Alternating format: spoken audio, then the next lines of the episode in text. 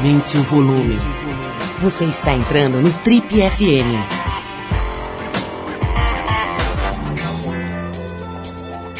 Oi, eu sou o Paulo Lima e a gente está começando agora mais um Trip FM, o programa de rádio da revista Trip. Já são mais de 30 anos no rádio brasileiro.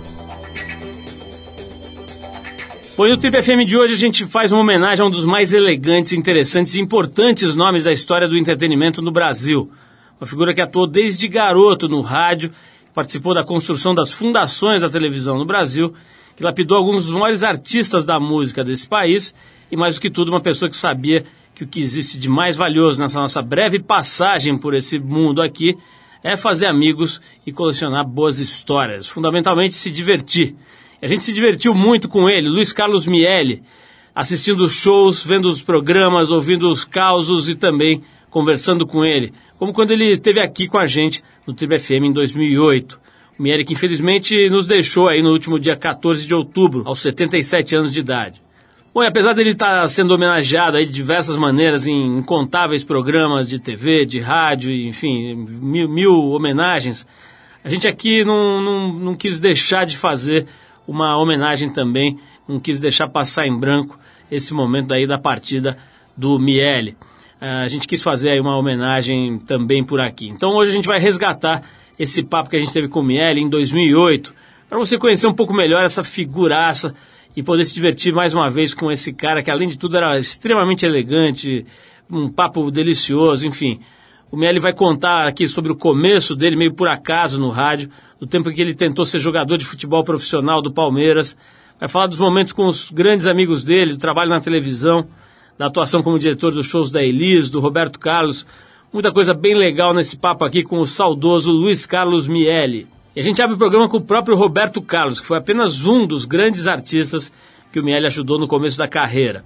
Ele que dirigiu um dos primeiros grandes shows do Roberto no Canecão. A faixa que a gente separou é A Todos Estão Surdos, de 71, e depois do Roberto Carlos tem Luiz Carlos Miele nesse papo aqui com a gente no Trip FM.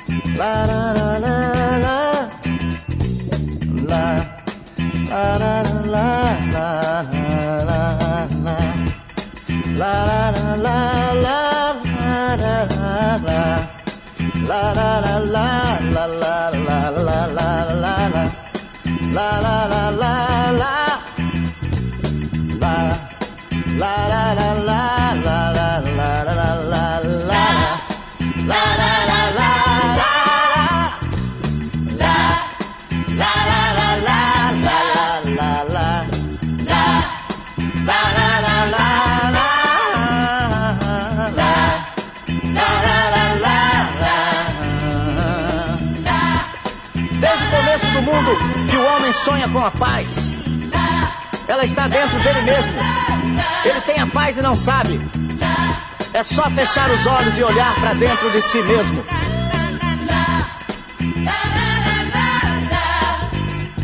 Tanta gente se esqueceu que a verdade não mudou.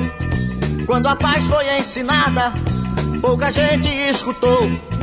Meu amigo, volte logo, venha ensinar meu povo o amor é importante, vem dizer tudo de novo.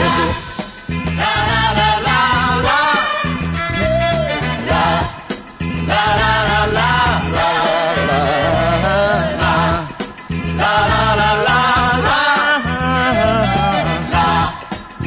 Outro dia um cabeludo falou: Não importam os motivos da guerra, a paz ainda é mais importante que eles. Essa frase vive nos cabelos encaracolados das cucas maravilhosas, mas se perdeu no labirinto dos pensamentos poluídos pela falta de amor. Muita gente não ouviu porque não quis ouvir. Eles estão surdos. Tanta gente se esqueceu que o amor só traz o bem. Que a covardia é surda e só ouve o que convém. Mas meu amigo, volte logo. Vem olhar pelo meu povo o amor é importante, vem dizer tudo de novo. La, la, la,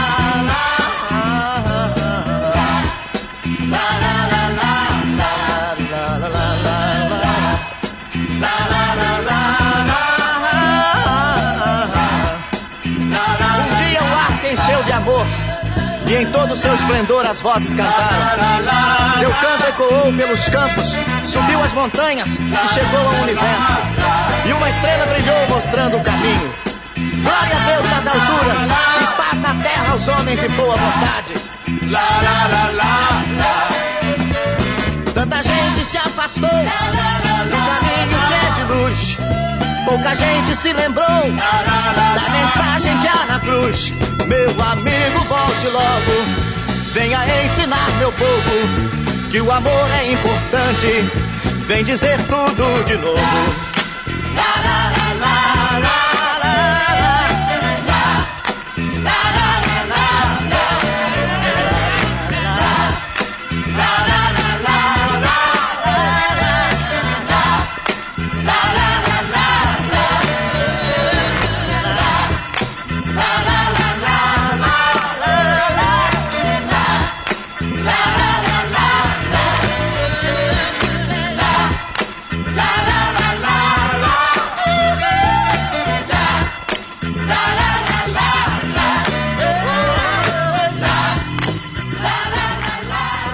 Alô, você está no Trip FM. Estar no Trip é uma verdadeira viagem.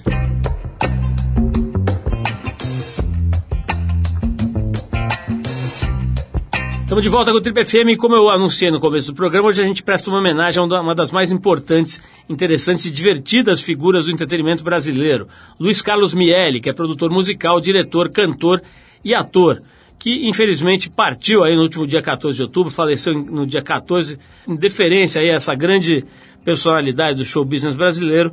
No Triple FM de hoje, a gente resgata essa conversa que a gente teve com o Miele em 2008. Vamos ouvir.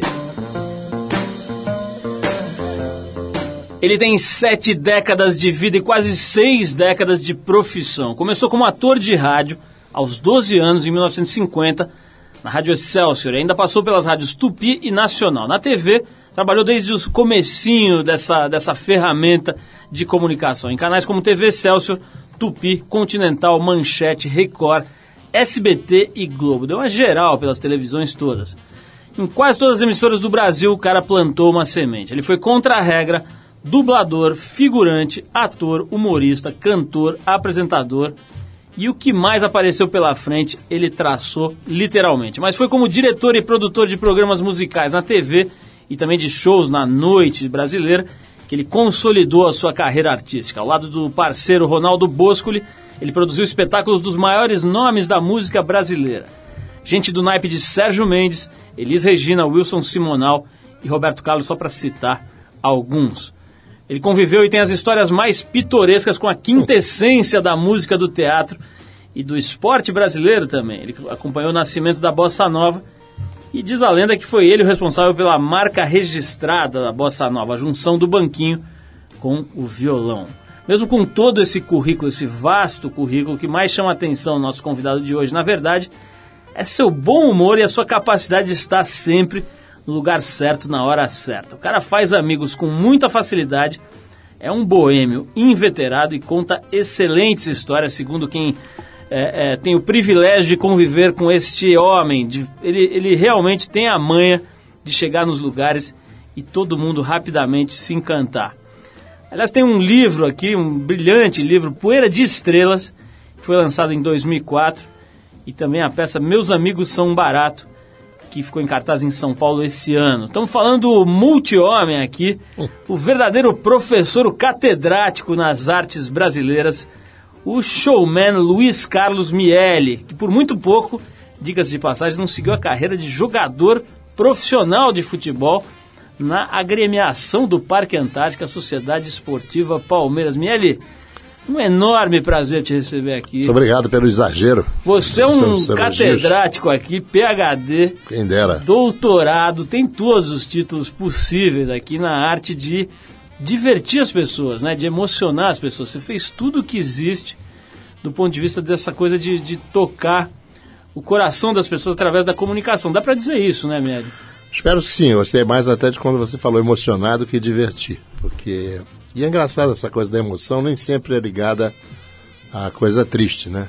Eu me emociono muito vendo um grande número de balé, vendo, enfim, até o humor. Eu acho legal pensar na diversão também, Meli, no sentido da etimologia da palavra, né? Que é levar o cérebro, o espírito da pessoa para um campo diverso, ao, ao, ao campo onde ela está no dia a dia, naquele fluxo de pensamento que não para. E acho que isso é uma característica do teu trabalho, seja Eu fazendo acabei de aprender teatro, agora que diversão é isso, então é. muito grato, inclusive. E você faz de tudo mesmo, né? Quer dizer, é, é, agora, esse aspecto aqui de jogador de futebol do Palmeiras, isso pra mim, pelo menos, é uma absoluta novidade. Você batia uma bola mesmo ou era enganação ali? Eu acho que eu bati bastante direitinho. Mas eu aí me empolguei e tentei é, treinar. Não, não, não pensava em seguir carreira, não, eu já estava na rádio, mas eu queria ter o prazer de, de jogar ao lado dos craques. E fui treinar no juvenil do Palmeiras. Eu me lembro que a linha de frente do Palmeiras, a profissio- profissional era de minha, Jair Rodrigues, aqueles cracassos Aquiles. Era um time que tinha ganho a Copa Rio, né? Que era umas Copa tinha contra os Juventus da Itália e tal. E no juvenil, eu treinava com o juvenil, não passei do juvenil B, treinei quatro vezes lá. Os, os atacantes titulares do juvenil eram o Mazola, o Altafine e o Parada. Depois virou craque no Rio de Janeiro também. Mazola foi um dos primeiros brasileiros. Ele era brasileiro, né? Então, bom? O Mazola. Não, Mazola era, Altafine. Mas foi um dos primeiros brasileiros a jogar na Fazia Europa, sucesso, né? é, foi exatamente. E, mas eu já saí, já já estava na rádio, já saía de noite, já, já saía de madrugada para o Parreirinha, restaurante do papai, já chegava em casa de manhãzinha. Quer dizer, o futebol te É. perdeu pra boemia, é isso? A boemia, mas o, o técnico é que foi sábio, que ele viu os dois primeiros piques que eu tentei e falou, filho, vem aqui, meu filho, o que você faz na vida além de tentar querer jogar futebol? Eu falei, "Ah, eu trabalho no, no rádio, que interessante, isso também chegando, a televisão está ah, isso sim. E depois de noite, eu falei, fica por lá, meu filho, aqui não vai dar para você, não é? E aí percebi que não tinha a menor chance. Ele, eu tô vendo aqui na- no, no levantamento que a gente fez sobre a sua carreira, que você começou com 12 anos, levado pela sua mãe, dona Irma Dugo Miele, é isso? É, em arte, Regina Macedo, que era cantora e atriz. Então, tá, tá, tá escrito aqui, então atriz na Rádio Excelsior, Exato. e ela te levou porque você não ia muito bem na escola, tá certo isso? Bom, eu ia muito bem na escola, é mentira dela, não é que eu não ia nunca bem na escola, nunca fui. Mas, Você não ia na escola. é, eu, por exemplo, não completei o ginásio, eu tenho um recorde bacana que eu acho na carreira. Eu tenho, acho que eu sou o único brasileiro que tem um diploma de uma série só, porque eu fiz quatro anos da terceira série, então eu tenho um diploma da terceira série, entendeu? Mas ela não ficava muito entusiasmada não, com as minhas notas. Eu odiava matemática, disse que sem matemática eu não podia passar. E aí ela houve um garoto que fez um teste para um programa chamado Meu Filho, Meu Orgulho. Coisa linda. E o garoto não conseguiu, começou a chorar, ele precisava de uma voz de um garoto mesmo. E ela falou, meu filho, acho que quebra esse galho e tal. E foi me buscar em casa, e eu vim, quebrei o galho. E fiquei estrelando o programa, porque era a história de o Santos Dumont, o Carlos Gomes, os grandes vultos brasileiros, né? O Olavo Bilac, sei lá. E eu fazia, interpretava esses, esses grandes vultos quando garoto. Então, embora ainda lá na- no meio da- do ginásio e tal, virei já conhecido por causa do rádio. Claro que eu chegava lá e dizia para todo mundo, ouça o programa amanhã que eu sou o orgulho. Deixa eu te, te perguntar uma coisa. Você era do tipo moleque é, é, falante, contador de piada etc. Você já tinha uma veia meio de artista ali? É, ou- já era um pouco o palhaço do colégio, assim, já imitava as coisas, mas nunca tinha pensado em, em fazer disso uma carreira, quer dizer, minha carreira foi super acidental.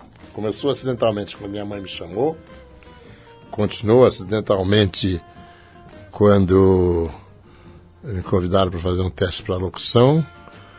Não, primeiro foi um negócio de diretor de estúdio, que naturalmente quando eu estava no, no rádio, depois fui para o Rádio Tupi, minha mãe foi e exigiu a minha ida. Minha mãe foi contratada, só vou se trouxer o filho. Aí me arrumaram um, um saláriozinho lá também. E eu fiquei fazendo outros papéis de garoto. E antes da televisão, nós tínhamos um programa de rádio chamava O Clube do Canguru Mirim. Parece coisa de viadinho assim. Isso é lindo. Canguru Mirim, porque era, era, um, era um canguru que guardava, fazia uma poupança de dinheiro. Certo. Um cruzeiro, dois cruzeiros, o papai vai dar para mim. Vou guardar o meu dinheiro no canguru mirim. Esse pegava mal no, com, os, com os colegas, parecia um negócio de viadinho. E éramos quatro viadinhos, ou melhor, quatro amigos, que ficavam jogando pelada lá pela, pelos corredores da rádio, que éramos eu, Erlon Chaves, Walter Avancini e o Regis Cardoso. Todos nós tivemos carreira. Os pequenos cangurus. Os pequenos cangurus. Todos nós tivemos carreira depois, alguns deles brilhantes, né? O Regis foi o primeiro diretor. Só fera, pô. A gravar, fazer novela em cores do Brasil. Digamos que os cangurus deram um grande salto. Grande salto, gostei dessa. E ele, agora que você deu essa, essa deixa aqui, como fazendo esse, cantando essa musiquinha do canguru, então a gente vai É. fazer um break Ah, para ouvir o que muita gente considera o primeiro rap gravado no Brasil, olha. Que é de ninguém menos de doutor, professor, catedrático Luiz Carlos Miele, que fez essa música aqui, Me- Melô do... Melô do fez não, né? Interpretei. O autor é. Arnaud Rodrigues. Exatamente, a Melô do Tagarela, do Arnaud Rodrigues, É.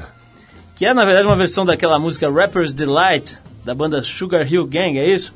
Tô fora. Mas, mas vamos ouvir aqui o que muita gente, inclusive muita gente boa do rap, considera uma espécie de, de, de, vamos dizer, proto-rap brasileiro, né? Uma coisa que abriu essa estrada aí. E depois a gente volta para saber como é que Miele saiu dos cangurus mirins e foi trabalhar com Roberto Carlos. O cara produziu um monte de show, muitos espetáculos do Roberto Carlos.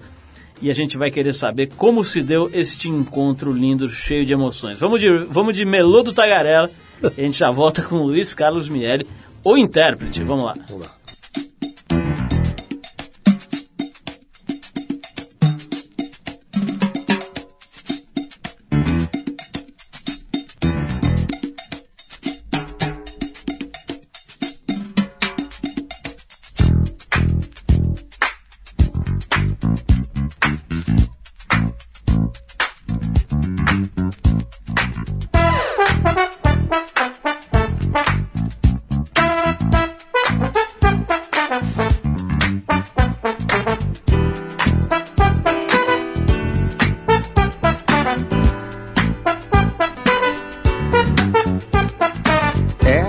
De morrer de rir. Quando a gente leva a sério o que se passa por aqui. Saio com a menina, tá tão cara a gasolina. Leva um tiro na esquina e te manda já daqui. É sim, de morrer de rir. Quando a gente leva a sério o que se passa por aqui. No supermercado, a oferta da semana. Tudo a preço de banana. O anúncio é um colosso. Vou comprar alguma coisa, eu tô vidrado no almoço. Mil cruzeiros pela carne. Pago um quilo, levo um osso. Levo um carro de dinheiro, trago as compras no meu bolso. É sim, de morrer de rir. Quando a gente leva a sério o que se passa por aqui. A praça do povo que ouve de novo. Na fase tão crítica, frase política. E o MDB terminou. É a arena. Vem mesmo o PTB. Tinha a esquerda de Ipanema. Continua coisa preta. Tanta sigla, tanta letra. Que o povo esperançoso que só quer voto direto vai vivendo de teimoso. Continua analfabeto. É sim, de morrer de rir. Quando a gente leva a sério o que se passa por aqui. E sobe outro difícil e tome apartamento. Falta grana e sobra gente. Sobra lixo, falta vento. Ai, ai, eu não posso respirar. Meu pulmão virou um tanque de óleo diesel em de ar. Lar tocilar, mas quem mora no subúrbio, perto do bar, toda noite tem distúrbio, já tá todo mundo alto, se arranca que é um assalto. Mas levar a minha grana e sou eu quem vou em cana? É sim, de morrer de rir, quando a gente leva a sério o que se passa por aqui. Lar docilar, tão pequeno nunca vi, para o sol entrar em casa um dos dois tem que sair. É moderna a construção, o tijolo é tão fininho que eu ouço quando sobe o aluguel do meu vizinho. É sim, de morrer de rir, quando a gente leva a sério o que se passa por aqui. Quando eu lembro os velhos tempos que o Brasil tinha o Pelé, quando a gente tinha time, tinha o gol e tinha olé. Quando falam no João, eu só lembro do Mané. O Mané foi pra saudade e o Pelé pra outra cidade. Foi fazer em Nova York propaganda do café. O café já tá em crise, o Cruzeiro nem pensar. Todo dia sobe o dólar, não consigo viajar. Mas também pensando bem, eu não troco com ninguém minha vida nessa terra, no meu céu que é cor de anil. Como diz o Jorge Ben, cujo lema eu levo em conta, se o amigo for do contra, não gostar do meu Brasil, não tem nada, não tem bronca. Vai pra, vai pra onde, malandro? Que moleza vai se queixar pro bicho, se bem que não tô levando a cara nem de bicho. Meu Brasil, eu te amo tanto que você fica aqui e eu vou pra. Oi, leva eu, eu também quero ir. É sim, de morrer de rir quando a gente leva a sério o que se passa por aqui. É sim, de morrer de rir quando a gente leva a sério o que se passa por aqui. É sim, de morrer. Morrer de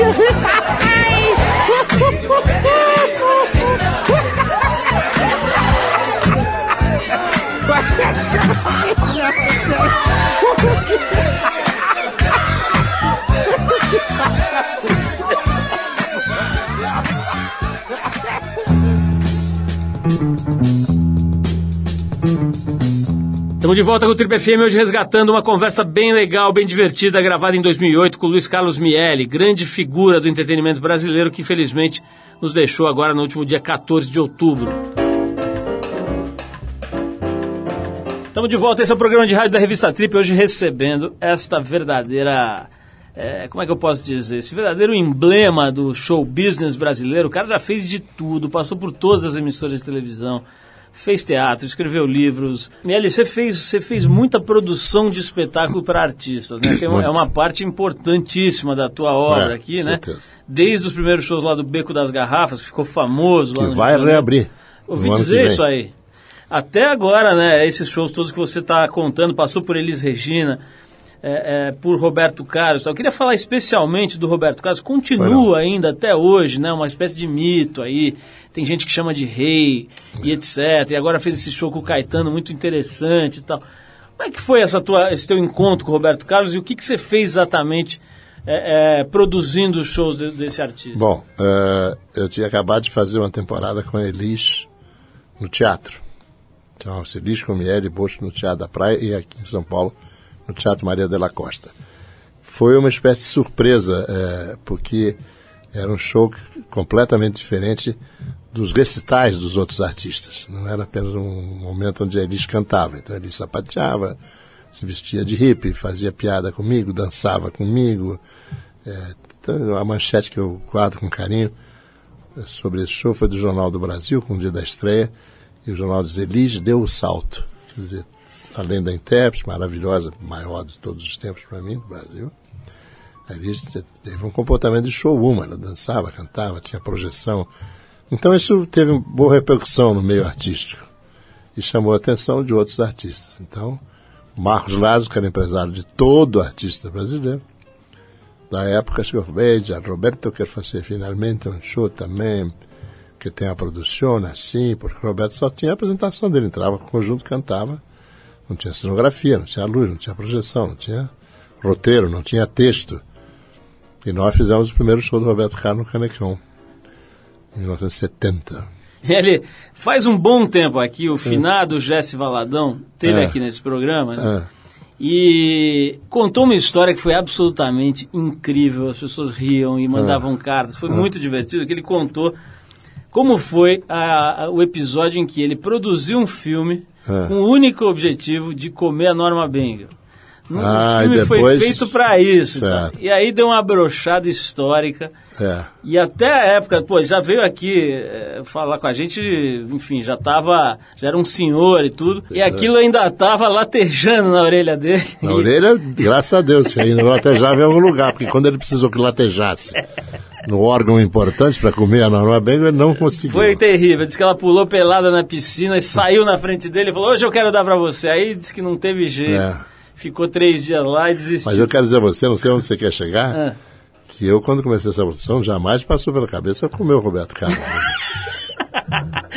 Mas, mas, mas o... o- Qual é a sua intenção? Ele- a minha intenção é resgatar um outro episódio histórico né, na- na- no- no- no- nas- nos anais do show business mundial, Hum. que diz a lenda aqui que você teve um episódio Hum. de chaveco com Dionne Warwick.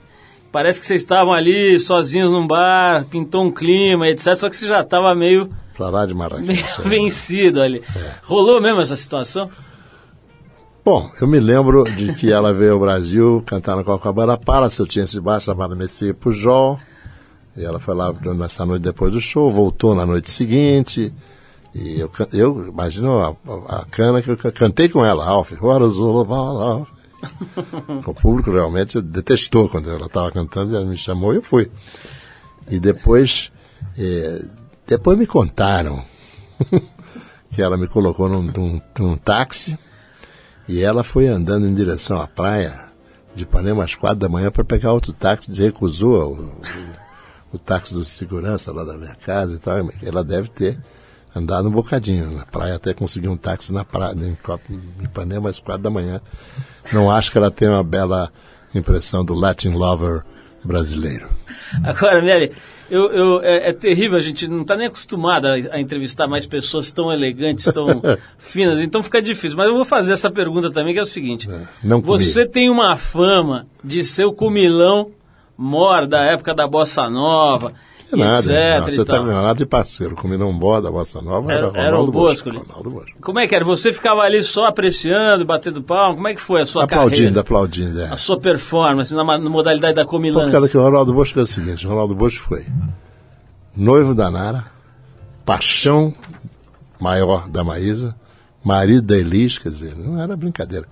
Nós até dizíamos que o Ronaldo Bosco era o sabonete leve, porque 10, ent- 9 entre 10 estrelas passavam o Ronaldo Bosco pelo corpo, entendeu? Mas eu não, estou casado há 40 e tantos anos, modo que não só a elegância, é, como o tempo me obrigam a essa descrição óbvia. E também a Dionne Warwick, né? Também ela colabora para essa... pra Eu me esse- lembro, acho que ela cantava bem, me lembro que ela cantava bem. Depois dirigia a Sarah Vaughan também. Eu me lembro quando ela entrou no palco com uma peruca estranhíssima, o Ronaldo falou, Miele, ela tá a cara da mãe do Simonal, olha.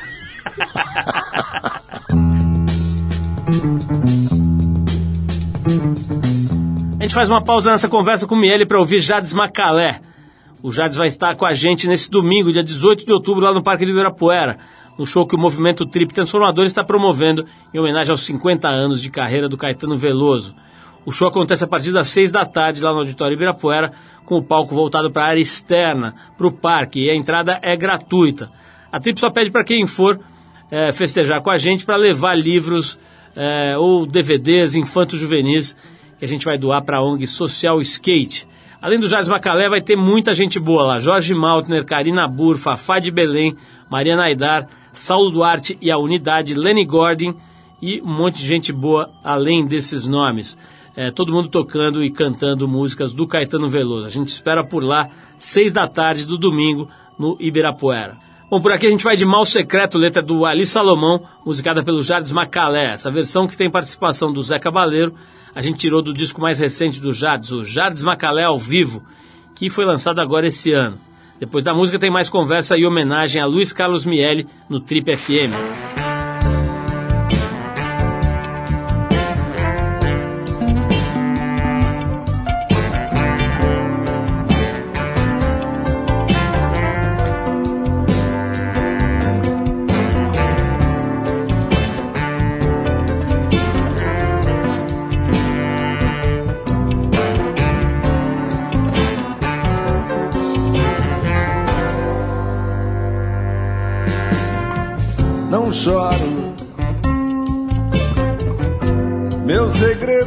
Sou rapaz esforçado.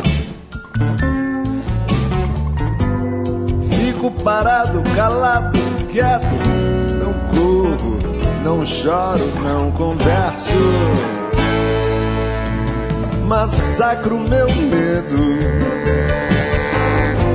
mascaro minha dor já sei sofrer. Não preciso de gente que me oriente.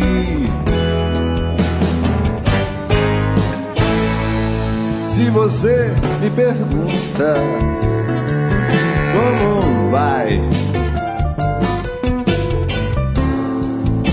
respondo sempre igual, tudo legal.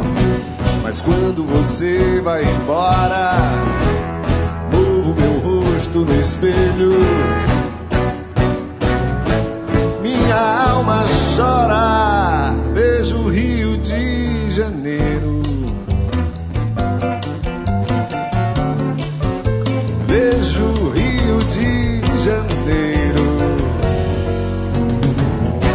Comovo, não salvo, não mudo meu sujo olho vermelho. Não fico calado, não fico parado, não fico quieto.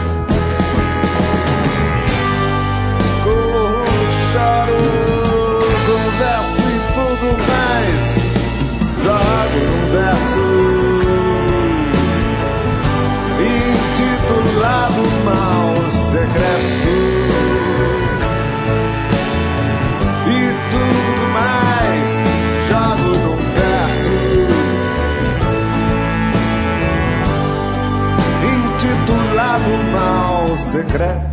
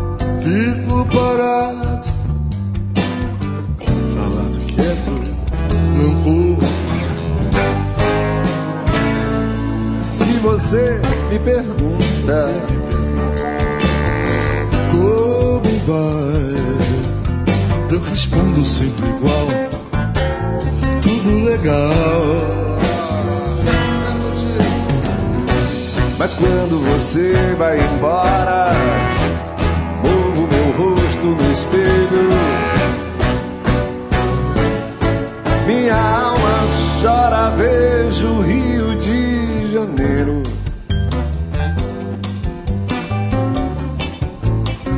Vejo Rio de Janeiro. Comovo, não salvo, não mudo. Meu sujo olho vermelho. Não fico parado, não fico calado, não fico quieto. Corro, choro, converso. E tudo mais jogo no. E tudo mais jogo no verso. intitulado Mal Secreto. E tudo mais, e tudo mais jogo num verso. Intitulado Mal Secreto. Tudo mais num verso intitulado Mal Secreto.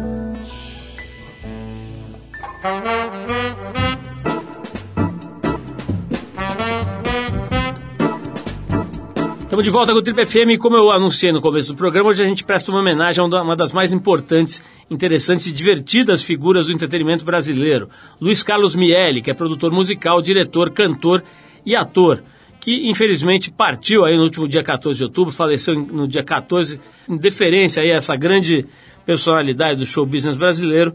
No Trip FM de hoje, a gente resgata essa conversa que a gente teve com o Miele em 2008. Vamos ouvir.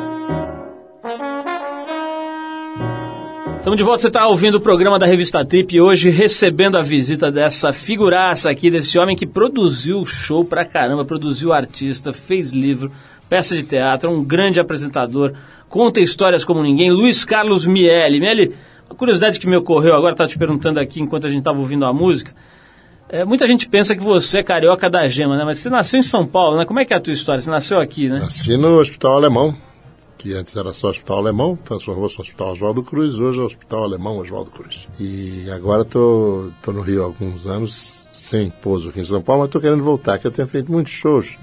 E a maioria deles sai de São Paulo ou é em São Paulo ou no interior de São Paulo, que é um grande mercado. Então eu adoro hotel, acho uma tranquilidade fantástica, mas odeio fazer a mala. E faz a mala e tira a mala e vai para Curitiba e volta para São Paulo. Então eu estou procurando aqui um, um um dois quartos de sala simpático para fazer mais um pouso aqui, porque durante 18 anos que morei no Rio e aqui ao mesmo tempo, foi muito divertido. É um privilégio você poder passar a tarde no Rio e a noite em São Paulo. Miele, a gente estava falando antes de tocar esse som aqui sobre a sua relação com os destilados, né? É bom você dizer ao seu público imenso, nós estamos aqui tomando uma magnífica água sem gás Exatamente. e um café. Porque, na verdade, eu, eu, eu no meus shows brinco muito com isso e eu acho que eu mesmo exagerei e ampliei a minha fama em relação a isso. Por exemplo, eu não bebo de dia, de hipótese nenhuma. Não bebo em casa, não bebo se não sair, quer dizer. E não bebo toda noite, passo quatro, cinco noites. Tristíssimo. Sem beber nada. E só bebo uísque ou vodka, quer dizer. Quando eu bebo, bebo bem. Ou bastante, quer dizer, mal. nunca, quer dizer, eu nunca tive nenhum problema profissional com isso. Nunca faltei nenhum compromisso causa de álcool, nunca é, tive uma performance pior ou melhor por causa do álcool. O álcool faz parte é, do meu lazer. Eu não quero entrar nessa onda insuportável do politicamente correto É. e tal, mas não tem uma coisa um pouco de você ser um ídolo, ser um cara muito talentoso na música É. e tal, e de alguma forma associar a tua imagem ao álcool, quer dizer, tá influenciando e dando a falsa impressão de que aquilo é um negócio descolado, de que é uma coisa saudável e tal, não tem um pouco de... Bom, se, se, se provoca esse reflexo, certamente não é positivo. Nunca me preocupou muito com isso, porque eu não sou exatamente popular, né? Eu espero ter prestígio, mas não tenho popularidade, que são coisas muito diferentes. Quer dizer, eu vou à feira, Mas olha, entro na fila. você não é? sabe, quando eu falei pro pessoal aqui da Trip que vinha, que você viria aqui Hum. nos dar essa entrevista, o que teve de nego procurando foto do programa Coquetel para pegar autógrafo aqui do Mier. É, que era, hoje em dia seria um programa ingênuo, né? Pois é, como é que foi aquela experiência lá para você, Mieli? O Silvio Santos tinha visto um programa na Itália com um nome absolutamente apropriado em relação ao estilo dele, chamava-se Colpo Grosso. E na Alemanha chamava-se Tutti Frutti. Mas eu pensei, eu estava sem televisão, com ódio de estar fora da televisão, como estou atualmente, eu acho um absurdo estar fora da televisão, Apoiado. porque eu tenho 70, 70 é exagero, mas várias vertentes da televisão que eu posso eh, prestar colaboração, né? E veio esse convite do Silvio, e eu achei, quando ele mesmo tendo visto o, o piloto do programa, que eu podia fazer eh, daquele veículo e daquele programa uma coisa que na época como se fosse o Playboy. Quer dizer, que você virar uma página de nudez e encontrar uma crítica de jazz. Virar outra striptease, ter uma entrevista com Hermeto Pascoal. Acabava o striptease, um encontro de Fernando Sabino, lido pelo Lima Duarte, sei lá. Mas eu não consegui fazer isso lá, porque quando eu tentei, eu tentei no primeiro programa, o Silvio, que tem um domínio absoluto do seu público, me chamou e falou: Você não entende nada de SBT. O programa é para ser do jeito que você viu o modelo ah, italiano e alemão. E eu aí fiz.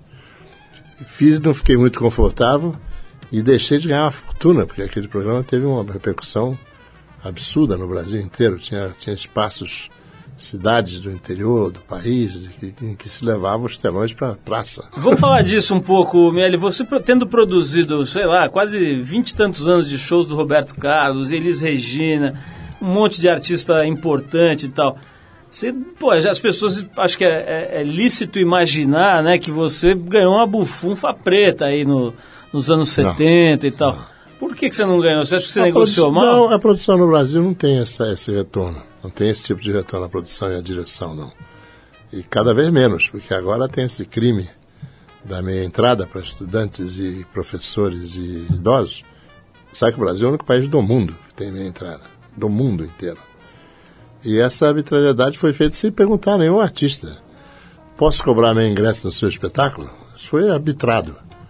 Não é? E nós não pagamos meio, meio aluguel, meia gasolina, meia luz, meio, meio gás, meio uísque. Nada disso. E, mas mesmo assim, o que eu ganhei bem, eu dividi por Paris e Nova York e, e arredores.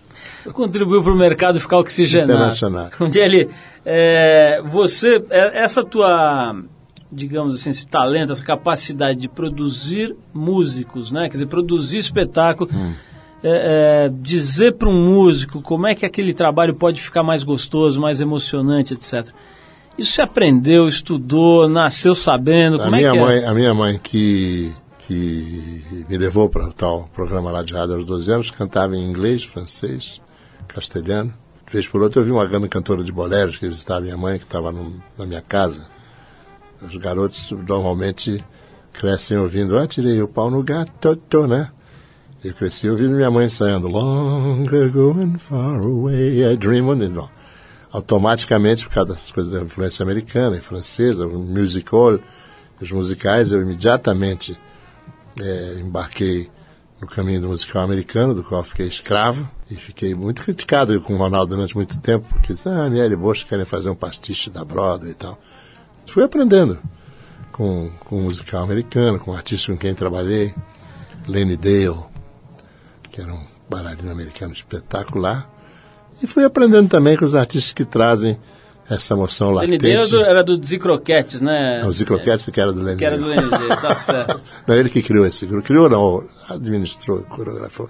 E Dizem, tem dizem- gente... dizem, tem- dizem- eu, eu já escutei umas, né, não é do meu tempo, né, mas eu procuro ah, observar e, e aprender o que é bom. E dizem que além de talentosíssimo, o Lenny Dale era bom de porrada pra caramba. Diz que ele volta e meia, ele, alguém mexia com ele e tal, ele saía dando umas voadoras. Você tem algum registro? Nunca peguei essa voadora, mas ele não era muito fácil, era um temperamento bem difícil e tal. Uhum. Ele falava, baby, eu não sou bicho, eu sou viado, eu sou homossexual, meu mano. Não tem nada a ver com coisa com outra e tal. assim. Ele, mas ele não tá. E as pessoas que têm essa coisa latente, eu vou vendo as pessoas que, que, que, que surgem no mercado, né? que, que gravam, que fazem espetáculos e tal, apoiadas com grande produção, com grande, às vezes, inteligência de lançamento. E fico pensando, eu, meu espetáculo, esse do, do Meus Amigos São Baratos, tem um vídeo que eu uso da Elis, em que ela canta essa mulher. Tardezinha, essa mulher. E vai se emocionando, e chora, e borra a maquiagem e tal. Assim, meu Deus do céu. Não tem escola de teatro que possa ensinar essa emoção. Não há como a pessoa aprender aquilo, não é? Esse talento que tinha Elis, tinha, eu tinha o Simonal, eu tinha... As pessoas não estudaram nada. E não há escola para isso. Como não há escola de humor. Você não pode aprender humor, né? Você pode aprender teatro, cinema, Tem que vir na linha de montagem. tem né? que vir.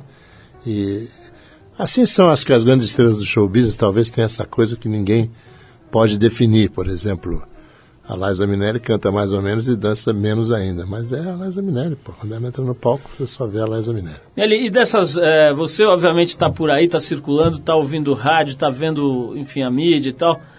Tem coisas novíssimas ou novas que te chamam a atenção, artistas novos que você fala, puta, esse cara é um gênio e tal. Olha, para não fazer injustiças, é, porque são tantos os novos, eu vou só falar uma coisa que eu tenho, eu tenho uma obrigação pessoal e, e- e eu fiquei muito tempo sem ver a Maria Rita quando ela estourou. Quando ela começou, eu falei assim, meu Deus, se ela for uma porcaria, eu vou ficar tristíssimo. E se ela for ótima, eu vou ficar mais triste ainda, vou ficar cheio de, de, de- de emoções e tal. E não fui ver Maria Rita no Supremo, não fui, não fui, não fui, até um dia que o dono do Canecão, Mário Prioli, falou, italiano, vem cá que a Maria Rita fazer o show aqui, eu não vou chorar sozinho não, porra, porque eu dirigia eles lá, ele adorava eles também, eu fui, fiquei fascinado com a Maria Rita. Então eu estou fechado com a Maria Rita agora em termos de, de coisa. E em vez de falar dos novos, vou falar da qualidade. Eu vi agora essa semana na, na TV no Rio de Janeiro um DVD com César Camargo Mariano e Romero Lubambo, que eu falei, meu Deus, ah, o Brasil ainda está salvo, tem salvação. Miele, olha, para terminar aqui, que a gente já está com o tempo pegando, eu queria saber o seguinte: você abriu com o Bosco ali uma casa de espetáculos no passado que Monsieur Pujol. se chamou Messê Pujol, segundo consta aqui, por sugestão do Nelson Mota, né? É, nós estávamos procurando o nome, o Nelsinho chegou de Paris com um livro que tinha na foto um cara expelindo gases através de um furo na, mal, na, na, na- na malha e jogou o livro em cima da mesa e falou assim, olha aqui o nome da música do, do, do, do bar de vocês, seus malandros, nós nos apaixonamos na hora, porque ele através desse ele tinha um defeito no reto, esse Messias Pujol, quando ele nasceu. Não existia cirurgia para isso, a mãe descobriu que ele tinha um defeito, botou ele numa bacia, ele encheu d'água, mas o que, que é isso? E aí ele teve que conviver com esse defeito que ele foi adaptando. Então ele apagava velas à distância, ele sentava numa bacia cheia d'água, a esvaziava e enchia outra, e no final soava, soava a Marselhesa. Coisa maravilhosa. Ô, Miele, olha só, vou ter que terminar aqui, queria te fazer mais perguntas, mas olha, pelo menos a gente já revelou aqui a sua, o seu talento futebolístico.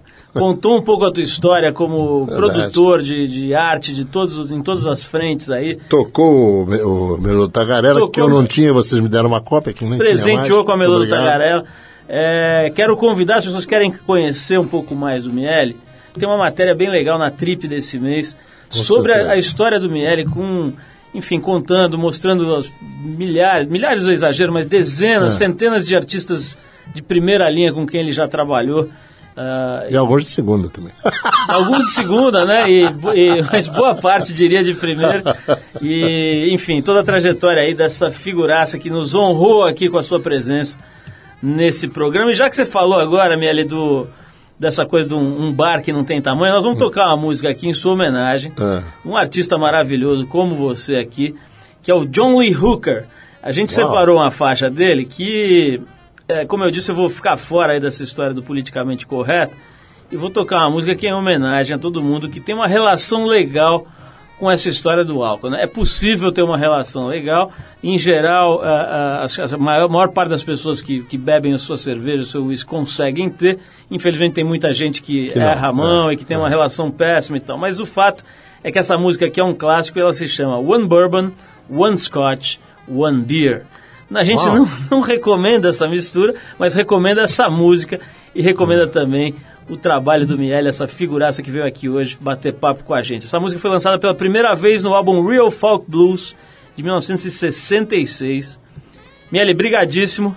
Olá. Vamos de One Bourbon, One Scotch, One Beer, mas toma um de cada vez, por é, favor. eu fico só com One Scotch. Vamos lá. Take it.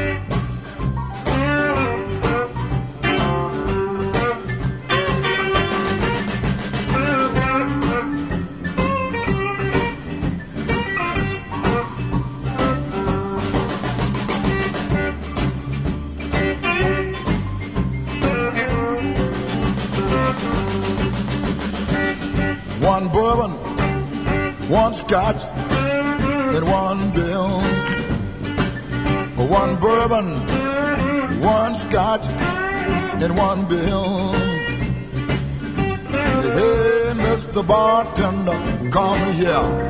I want another drink and I want it now. My baby, she gone, she been gone tonight. I ain't seen my baby since night of full that.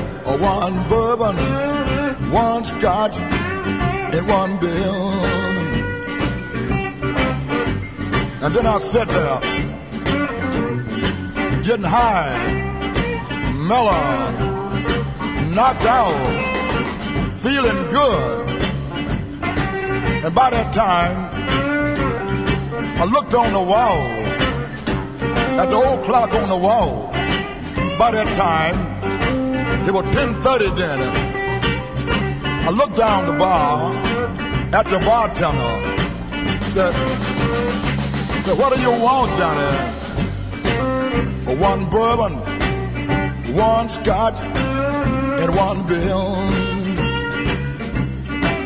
Well, my baby, she gone, she been gone tonight. I ain't seen my baby since night of last.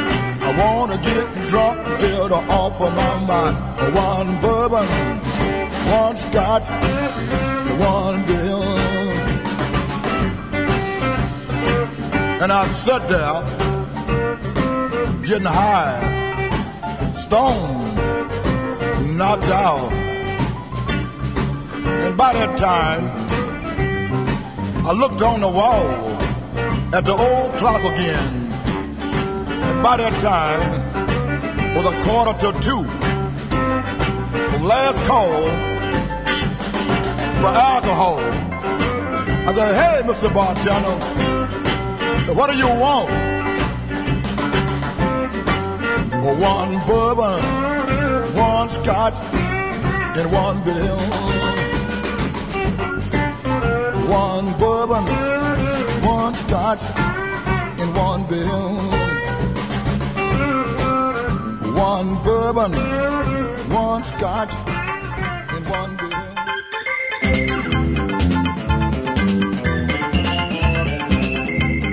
É isso, pessoal. O Trip FM é uma produção da equipe que faz a revista Trip está há 30 anos no ar. Apresentação de Paulo Lima, produção e edição de Alexandre Potashev. Para quem perdeu o programa de hoje, quer escutar de novo ou quer conhecer melhor o nosso trabalho, é só ir no trip.com.br. Lá você vai encontrar um arquivo com centenas de entrevistas feitas por nós aqui nos últimos 14 anos e vai poder baixar essas entrevistas para escutar a hora que quiser e onde quiser. Ou você pode assistir a vários dos conteúdos produzidos pela Trip lá no YouTube. É só acessar youtube.com/trip. Na semana que vem a gente volta nesse mesmo horário com mais um Trip FM. Um abração e até a próxima.